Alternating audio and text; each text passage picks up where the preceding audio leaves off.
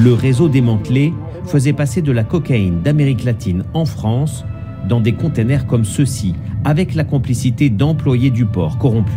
Bonjour, bienvenue dans ce nouvel épisode d'Expliquez-nous le monde. 10 minutes pour tout comprendre sur un fait d'actualité avec cette semaine. Laurent Neumann, bonjour Laurent. Bonjour Pierre. Les ports français et européens sont-ils devenus de véritables passoires, lieu de tous les trafics et portes d'entrée de la drogue sur le continent? C'est ce que dit un rapport d'Europol. On vous explique.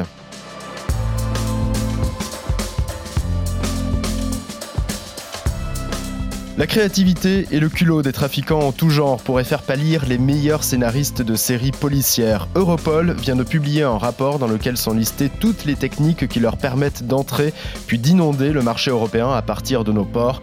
Infiltration, espionnage, piratage informatique, tout y passe. Trois bonnes raisons d'écouter ce podcast avec vous, Laurent. Bah oui, d'abord, on va essayer de vous expliquer pourquoi les ports européens sont devenus la porte d'entrée préférée de tous les trafics et pas seulement de la drogue. Euh, pourquoi les quantités de drogue qui transitent dans ces ports sont absolument colossales. Et puis, je vous dévoilerai quelques-unes des techniques les plus créatives pour faire passer cette marchandise. Et je peux vous dire que l'imagination des trafiquants n'a aucune limite. Expliquez-nous le monde. Un podcast RMC. Laurent Neumann, Pierre Courade.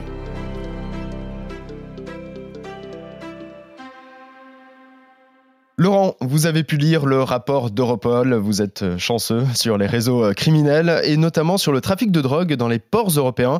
Est-ce que vous avez lu vaut largement une série Netflix? Oui, on peut même dire que la réalité dépasse la, la fiction. Ce rapport de l'organisation policière européenne dresse le tableau des modes opératoires des grandes mafias de la drogue. Et on y découvre que les ports européens, alors les grands, les plus grands, comme Anvers en Belgique, Rotterdam aux Pays-Bas, Hambourg en Allemagne, et même les plus petits comme Marseille et Le Havre en France, eh bien, sont devenus les principales voies d'entrée en Europe de la drogue, mais en réalité de toutes les marchandises illicites, les contrefaçons, les cigarettes de contrebande, de contrebande les Hmm. animaux protégés euh, et même les arbres. Alors évidemment, c'est pas nouveau, c'est sûr, mais ce qui frappe, c'est l'ampleur du phénomène et surtout son extrême professionnalisation. Alors vous allez me dire pourquoi les ports Bah, Ouais. C'est extrêmement simple. Ils sont faciles d'accès. Mhm. Ils fonctionnent 7 jours sur 7, 24 heures sur 24. Ils travaillent des milliers de personnes qui traitent des volumes absolument considérables. Et puis surtout, les contrôles, ils sont très aléatoires. Sur plus de 90 millions de containers qui transitent dans ces ports,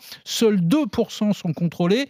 La proportion monte bien à 10% pour ceux qui proviennent d'Amérique du Sud. Vous, vous savez, la, la zone quasi exclusive de fabrication Ouais. de la cocaïne. Mais évidemment, ces contrôles sont très insuffisants. Ouais, mais les saisies sont de plus en plus importantes. Ah oui, notamment en janvier dernier, vous vous souvenez, près de 2 tonnes et demie de cocaïne saisie à Anvers sur un porte-conteneur qui, appart- qui appartenait au, géant des mers MSC. Euh, quelques mois auparavant, en juillet 2022, 700 kilos découverts sur un bateau de la CMA-CGM dans le port espagnol d'Algeciras. Algeciras, c'est le quatrième port en Europe. Mais les ports français ne sont plus épargnés par euh, ces trafics. En 2022, à Marseille, la douane a saisi 1,7 tonnes euh, de cocaïne, euh, dont 500 kilos en provenance de, du Chili, une tonne d'œufs dans des containers de déménagement, vous imaginez, en provenance de, de Martinique, sans compter, là je ne parle que de la drogue, Mm. sans compter 25 tonnes de tabac de contrebande, 500 000 articles de contrefaçon, des dizaines de milliers de jouets qui n'auraient jamais dû arriver sur le, le sol français et qui mettent d'ailleurs nos enfants euh, en danger. Mhm. Et puis au Havre, au Havre, ce sont près de 10 tonnes de cocaïne qui ont été saisies euh, l'année dernière. Et évidemment, plus les services de police renforcent leur contrôle, bah, plus les trafiquants deviennent créatifs. Créatif, ouais, c'est-à-dire Bah, créative, d'abord, euh, évidemment, je vous apprendrai rien, la corruption. Alors là, je peux vous dire que dans les ports, tout s'achète, presque tout. Vous pouvez acheter des dockers, des grutiers, des employés des autorités portuaires, des sociétés de logistique et même des salariés qui ont accès au système informatique. Certains peuvent toucher des dizaines, voire des centaines de milliers d'euros pour participer ou faciliter ce genre de, de trafic, voire même parfois un pourcentage sur la valeur de la Ah oui. cargaison.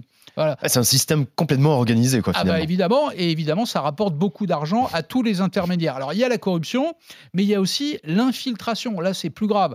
Euh, c'est c'est Europol qui le dit hein, dans ce rapport. Les mafias infiltrent carrément les services de police et les services des douanes. Il arrive par exemple, quand euh, la police a sélectionné un container à contrôler, eh bien que l'information se retrouve en quelques secondes sur les réseaux de communication des trafiquants. Pourquoi? Bah Parce que les réseaux criminels sont surtout devenus des experts du piratage informatique. Les grands terminaux portuaires comme euh, Anvers ou Rotterdam ont mis en place un système d'identification numérique de, des conteneurs. Bon, euh, un code, hein, c'est un code de mhm. référence unique euh, pour chaque conteneur, a priori inviolable. Chaque code est transmis au transporteur au terminal et à la société de, transport.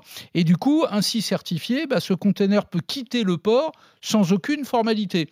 A priori, ça paraît extrêmement sécurisé. Sauf que, sauf que bah, les trafiquants se procurent les codes grâce à des hackers de très haute volée. Certaines, certains ont même inventé le clonage de containers. Ça paraît dingue. Clonage de containers ah oui, et là, je peux vous dire qu'on est dans une série Netflix. Ah oui. Un container parfaitement semblables, mhm. même couleur, même caractéristiques, même numéro d'identification et surtout même code. Les douanes n'y voient que du feu. Les douanes contrôlent bah, le conteneur qui ne pose aucun problème. Mhm. Et pendant ce temps-là, la drogue, elle, passe dans l'autre conteneur, ni vu ni connu. Ah, j'espère, j'imagine en tout cas que, les douanes, euh, elles aussi, euh, peuvent répliquer avec des systèmes de plus en plus performants. Bah évidemment, alors on fait appel euh, à l'intelligence artificielle, au cryptage des données, mais quand la situation devient un peu trop compliquée dans certains terminaux portuaires, bah, que font les, trafiquants? Bah, Ils dérivent leur cargaison vers des ports dits secondaires, des ports un peu plus petits, où les moyens de contrôle, du coup, sont moins sophistiqués. C'est le cas, on le disait, au Havre ou à Marseille. Mhm mais c'est le cas aussi à Livourne, à Trieste en Italie, d'où d'ailleurs la recommandation de ce rapport d'Europol à la Commission européenne, faire en sorte que tous les plans de lutte contre les trafics de drogue inclut les 328 ports européens. Et la vérité, c'est que entre l'efficacité économique et la sécurité, bah, bien souvent, on privilégie l'efficacité économique. On peut le comprendre. Un chiffre, un chiffre qui vous permet de tout comprendre. Un container dans ces grands ports est pris en compte quasiment toutes les 6 secondes. Évidemment, vous ne pouvez pas tout contrôler. Et bah, du coup, ça devient une aubaine pour les, pour les narcotrafiquants. Bah, toutes les 6 secondes.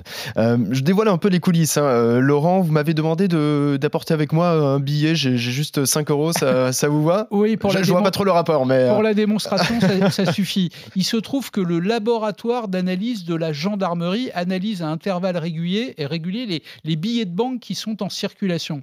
Et je vais vous dire, le résultat est absolument incroyable, parce que selon les analyses de ce laboratoire, 90% des billets de banque qui sont en circulation, ceux que vous utilisez euh, tous les jours pour, euh, pour aller à la boulangerie, pour, euh, pour faire vos courses, eh bien, présentent des traces de drogue, de la cocaïne, de l'héroïne, de l'ecstasy, du cannabis.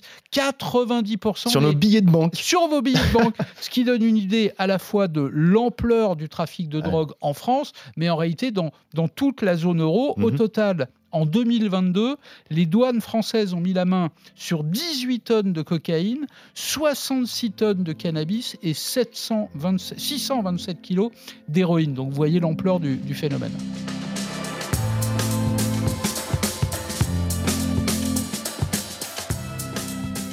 C'est incroyable et effectivement peut-être que Netflix euh, s'intéressera à, cette histoire, à ce trafic. Euh, c'est peut-être une idée, donc on leur enverra le, rapport d'Europol. Ça peut faire un bon synopsis. Exactement. C'est la fin de cet épisode. Merci de nous avoir suivis. Si vous avez aimé, n'hésitez pas à en parler autour de vous et à vous abonner.